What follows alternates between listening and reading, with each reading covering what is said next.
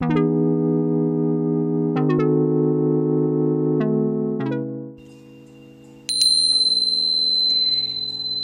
んばんは、スピーチュアルケアラーしずくです。えー、今日は6月の25日、日曜日ですね。皆さんいかがお過ごしですか、えー、今日は当日の朝にこの放送を収録しています。えー、今日ですね、あのー、て言うのかな、このスタンド FM の中の投稿機能ですかね。あのあちらでもねちょっとご案内していたんですけれども今日この放送を、まあ、境にですね少し配信ペースを変えていこうと思っています。えー、そうですね今出しているその配信ペースの方は月水金と日曜日のねこのお時間に、えー、配信をしていたんですけれどもそうですねちょっとまああのいろいろとね他にもやらなければいけないことやりたいことがあってですね、えー、なかなかそのまとめてね収録をしていたりするんですけれどもその大体ね日曜日の日に収録をまとめて1週間分これまで大体34回分ぐらいねしていたんですがその少しねやっぱりこうまとめて収録をすると若干1週間ぐらい、えー、もっとね遠い時は10日ぐらい遡って収録をしてそれを10日後に配信とかいう形になってることがあるのでそうするとねやっぱね若干そのリアルタイムでその時のエネルギーで届けられないなっていうのをちょっと最近感じたんですね。でもちろんその私の放送を聞いてくださるタイミングってその方それぞれで全然よくってで、えー、よくそのおっしゃっていただけるのがその私がその聞いてくださってる方個人個人に対してもちろん配信をしているわけではないんだけれども今日このしずくさんの配信を聞いて今の私にとてもぴったりの内容だったので、えー、とてもねありがたかったですみたいなことをよくねおっしゃっていただくことがあるんですね。でまあ、そんな風にねおっしゃっていただいてこちらこそありがたいなって思ったりするんですけどもあのそういったのもあるんだけどもっとその今の私のこの今のエネルギーで配信をしていくのもまたありかなって最近思うようになったのでまあ、そうするにはどうしてもねあの看護師の仕事もあったりするとなかなかこうまめに私も収録できなかったりするのでですね、えー、まあ私のそういった自分の感覚も大切にしていくにはじゃあどうしたらいいかなって思った時に少し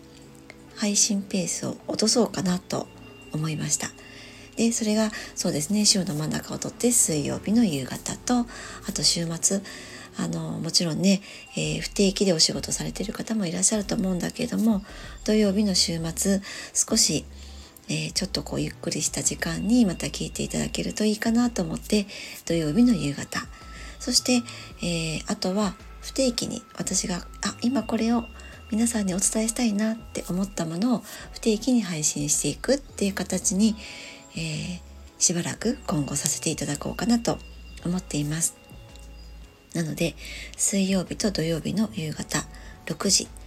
プラスアルファ不定期という形でね今後配信をしていこうかなと思っていますので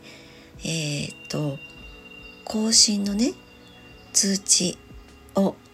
ぜひ、えー、ここでオンにしておいていただけると、まあ、今のリアルタイムのエネルギーで、えー、お伝えしたいことをね受け取っていただけるかなと思いますので、ぜひよろしくお願いいたします。はい。ということで、えっと、まあ今日私はこの後またちょっといろいろとね、えー、そうですね、これから私がやっていきたいことに対するちょっとこう体験みたいなものをね、してくる予定なんですけれども、その前に収録をしています。えー、先日21日がね、夏至でしたね。えーと、どうですか？このまあ、夏至というのをどのようにね皆さん捉えていらっしゃいますでしょうか？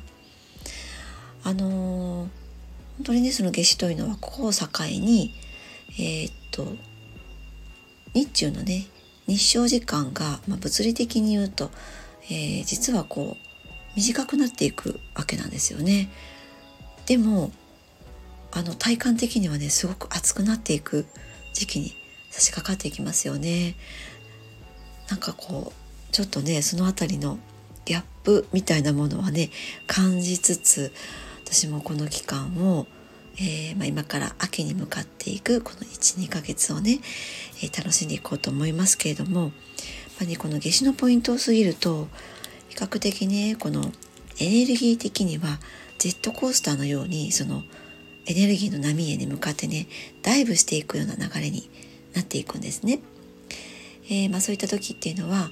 えーとまあ、エネルギー的には夏至が頂点なのでピークは迎えたんだけれどもじゃあこのジェットコースターのようにエネルギーの波の中にダイブしていく時っていうのは、えー、どんな感じかというと春分のあたりに思い描いたいろんなことがあると思います。まあ、それはそうですねこれからどうやっていこうかなって思い描いていたりとかそういったところが結構大きかったりします。でそれをそのどういうふうに思い描いていたかというと、まあ、具体的にこれからこうやっていこうっていうふうに思い描けていた方もいれば、えーと、反対のパターンもあるかなと思います。もうこのパターン今嫌だなとかね今この環境が嫌だなとかそういうふうに感じていた方もいらっしゃるかと思うんですけれどもまあそれもこう裏を返せばね今の状況が嫌だからこれを手放していこうみたいにも捉えられるので、ま、そんな風にこの春分のあたりで感じていたいろんなねあれこれを実際に、えー、動かせていける流れにこの夏至のポイントを過ぎて、えー、入っていくという感じなんですね。まあなのでですねこのそうですね12ヶ月をどう過ごしていくといいのかっていうお話を少しね、えー、触れさせていただこうと思うんですがそうですねあの私、まあ、今日のお話にもねすごく関わってくるんですけどもえっと人生をね豊かに生きるにはいろんなこうヒントがあると思うんです。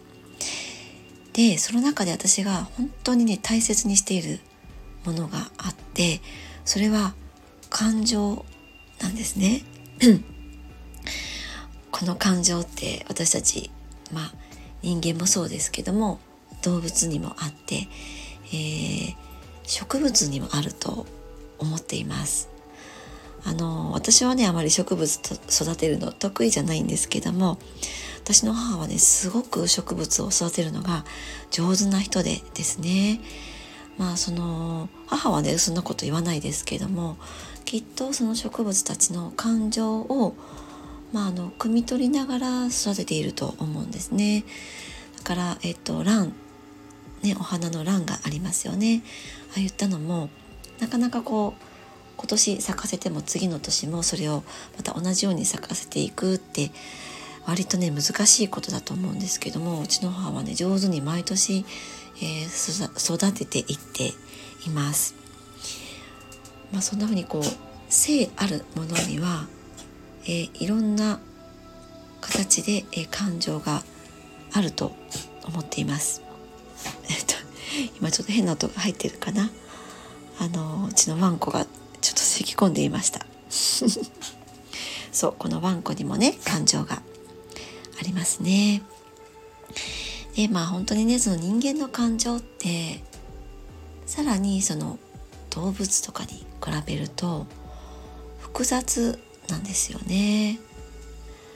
えー、まあ、恐れ不安心配怒り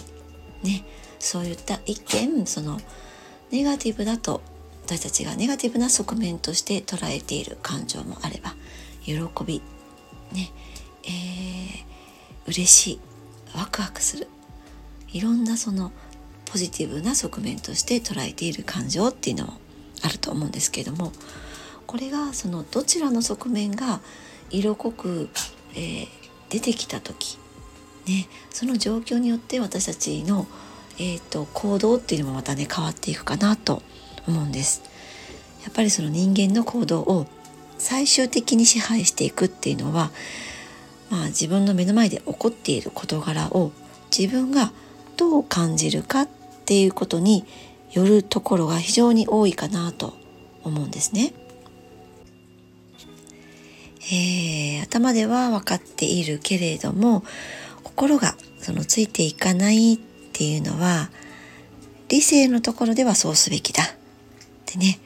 えー、そうあらねばならないとかね、まあ、そんな風に思っていてもその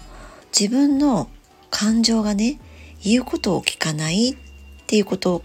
なんですよね。感情ってその時としてですねまあ人間をそのまさかみたいな行動に走らせるエネルギーを持っています。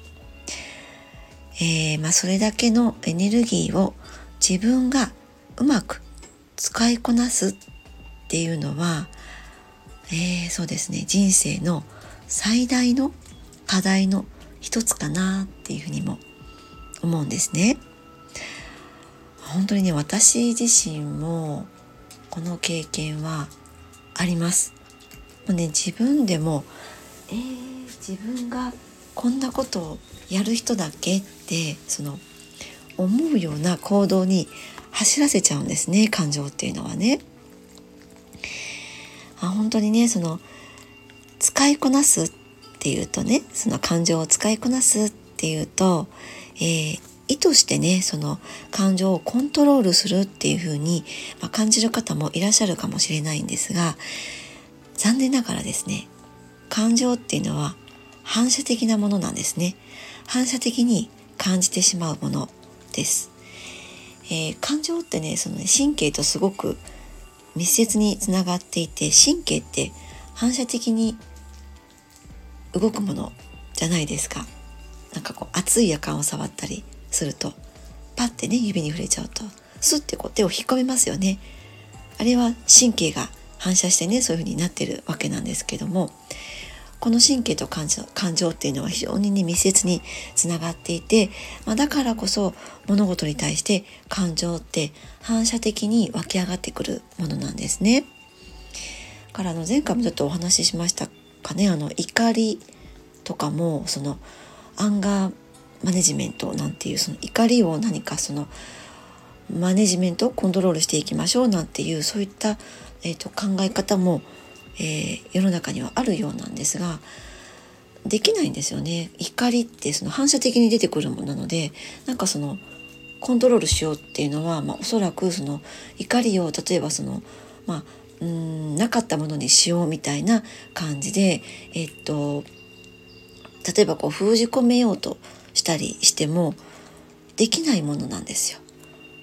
感情怒りってね、うん、怒りについてはまたね今度ちょっと詳しくお話をねしていこうと思っているんですが本当にね感情って反射的に感じてしまうものなので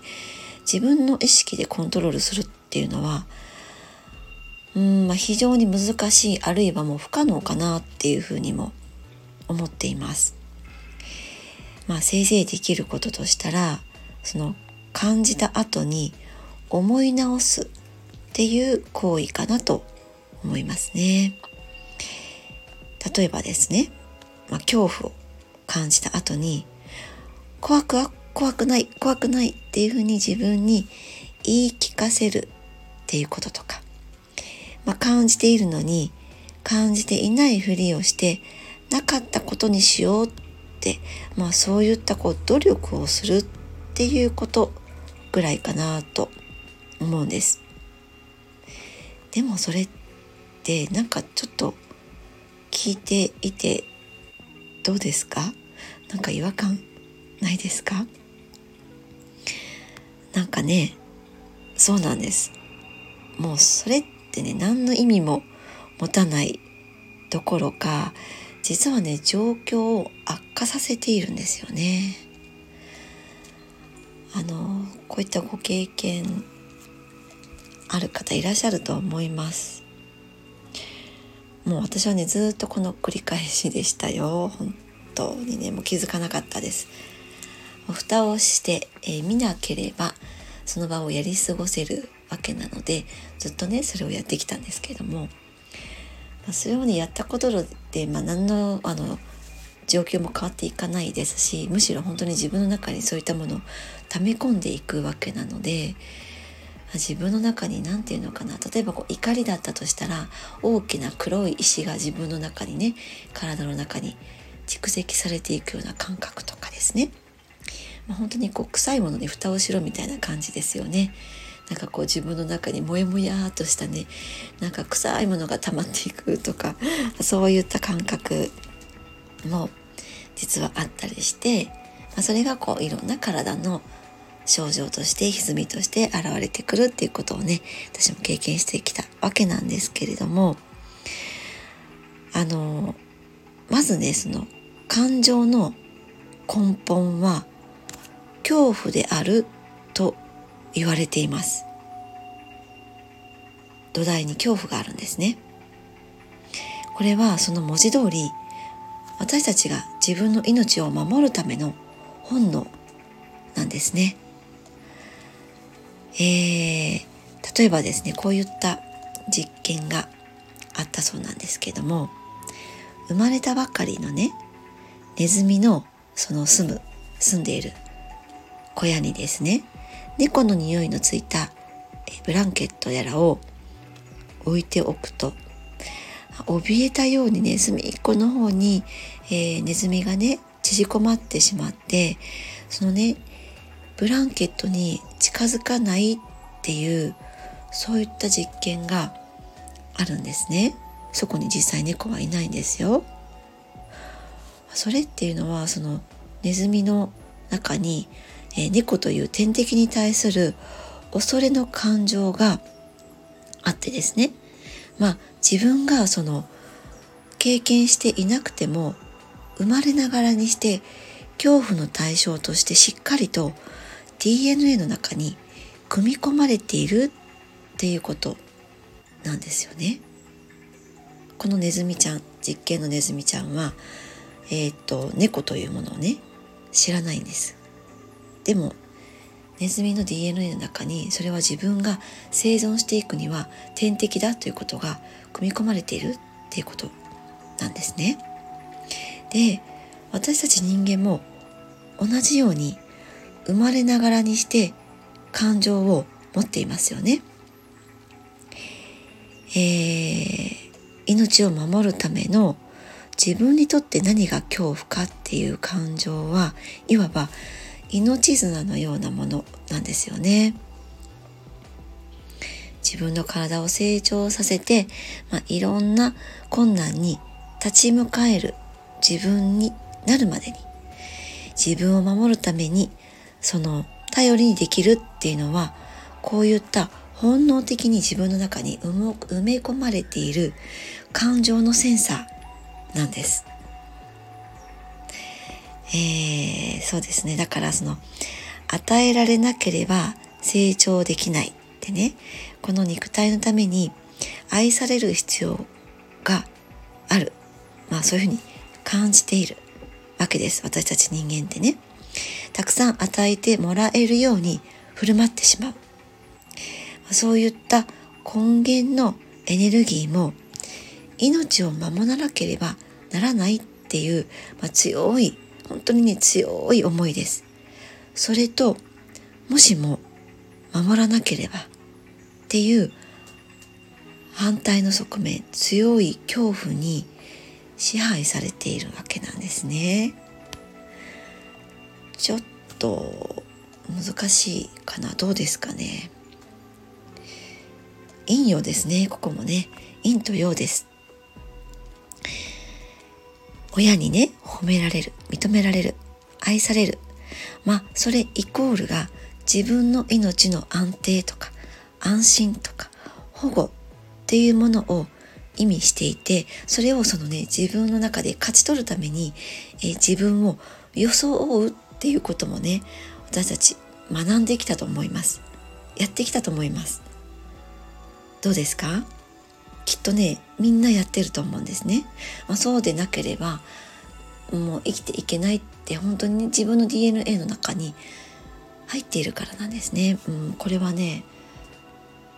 インプラントですね。はい。ちょっとこうね両親のことを最近学んできてきて、えー、インプラントっていうのをちょっとね耳にしたんですけども、まあ、実際こういうことなんだろうなっていうのを私なりに解釈して今お話をしているんですけどもね、まあ、でもそれはそのね人間として生まれてきてその成長期にある中で、えー、必要な学びでもあるんですよね。ですがここからが本題です。あの自分が何をどう感じるかっていうのは自分っていうその個性を形づけていくために、絶対的に、不可欠な情報源なんですね。感情の中にはねたくさんの情報がありますあります あの大事なことなので2度言いました感情の中にはたくさんの情報があります例えばですね双子の兄弟がいたとして同じようなね顔立ちで、えー、いてね同じような、えー、風貌でいてですねまあ同じような家庭環境で成長していたとしても全くその異なったね性質を持っているっていうことありますよね。これは自分が外側から受けた刺激をどのように感じているかが違うからだと思うんですよ。ね。それはまあ生まれながらに持っているその人の性質ですよね。顔形が同じであっても受ける教育が同じであっても、えー、それぞれが、ね、個性を持っていくっていうのはその外側から受ける刺激に対して、えー、誰もが持っているその受け皿である感情のセンサーがね、えー、違うような信号を出していて受け取る信号を出していてですね。それに対して行動や、えー、思考パターンっていうのを個性的に成長させていく変容させていくからなんですよね。どうでしょうか？お分かりいただけますか？ねまあだとするとですねその感情っていうのは自分の個性の確率とかもう自己の確率には欠かせない大切なツールっていうことになっていくと思うんですよ。もうね自分が今何を感じたかいかにこれをそのねニュートラルな状態で俯瞰して、まあ、情報だってね情報の一つだっていうふうにして受け取れるかっていうのが自分は何者かっていうそういった、まあ、誰もがこう生きていると通過するそういった地点ですよね。自分は何者かっていうそういったものに対する答えを導き出していく上での大きな鍵を握ることになるかなと思います。まあ、ですがねこれが本当にね意外と難しいんですよね。えー、この地球上に生まれ出た後の学びっていうのは、まあ、自分の感性にいろいろな刺激をいろいろなね制限をかけていきますよね。えー、まあ、その制限の中では時に自分が、感じたことに対して罪悪感を抱いてしまったりとかですね。あまあねこういうふうに感じるべきだっていうふうに自分を律しすぎてしまったりとか、ね、そんなふうにして本当にキャッチした感情の波動っていうものをちょっとこう無視してしまって押し殺していて、まあ、そういった中にいるうちに、まあ、何が何だかね分からなくなっていくってそういったこともあるかなと思います。えー、まあね、こんな風に感じなければいけないって言った意識があの強ければ強いほどまあ、そんな風に感じられなかった自分はダメな人間だっていう風に思ってしまってねまあちょっとこう自分はひどい人間だ冷酷な人間だっていう風にも思ってしまって、えー、自分は本来の感情を感じるっていうことに恐怖を覚えていったりもするんですよね。えー、でも感情っていうのは自分の行動を突き動かす大きな原動力になるのは確かです。ね、しかしながらその本来の自分が何を感じているのか、まあ、わからなければ原動力になるエネルギーそのものも湧いてこないっていうことなんですね。ねまあ、その中でもがいているうちに、まあ、外側のね誰かの他者のルールに乗っかってしまって誰かの基準に乗っかってしまって、まあ、自分っていうものを誰かの感情に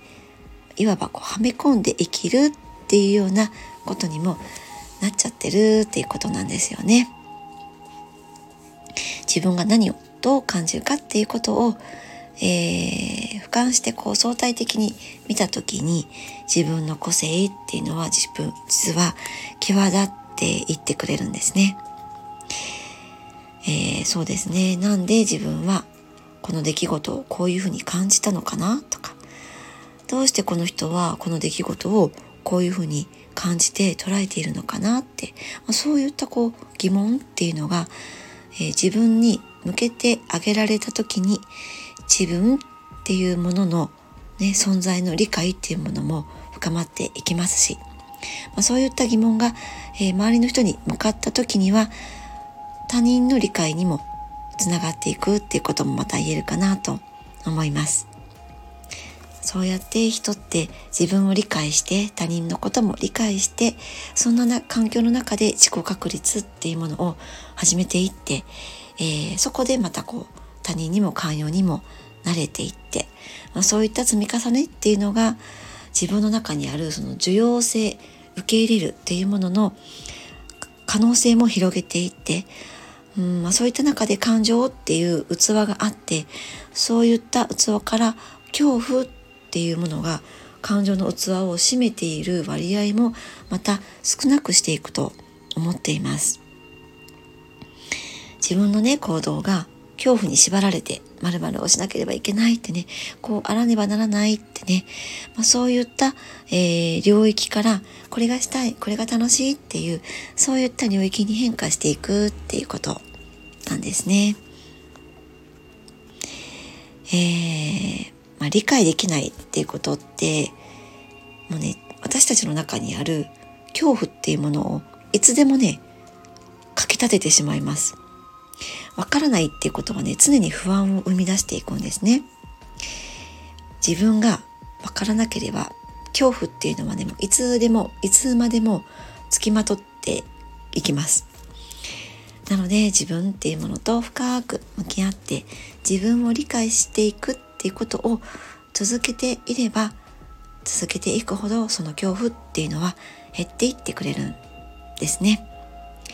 そしてその自分を理解するっていうことの最もキーになるツールっていうのが感情なんです。自分の感情をしっかりと受け止めて自分が何を感じているかっていうことにまあ、逃げずに向き合うっていうことですね。もちろんそれは時にはね辛い作業でもあるんだけれどももうね大切なことは自分が感じていることに、えー、善悪で判断をしないっていうことなんですジャッジしないっていうことですもうただただ感じてそしてそこから自分に問いかけてあげてみてくださいね。なぜ自分はこう感じているのかなってそれが自分を理解して自分の人生を豊かに、えー、花開かせていってくれる、まあ、最初の一歩一歩なんですね。そこからがスタートなんです。はい。今日のお話はいかがでしたでしょうか？ゆるりほっとするひとときを大切にお過ごしくださいね。おやすみなさい。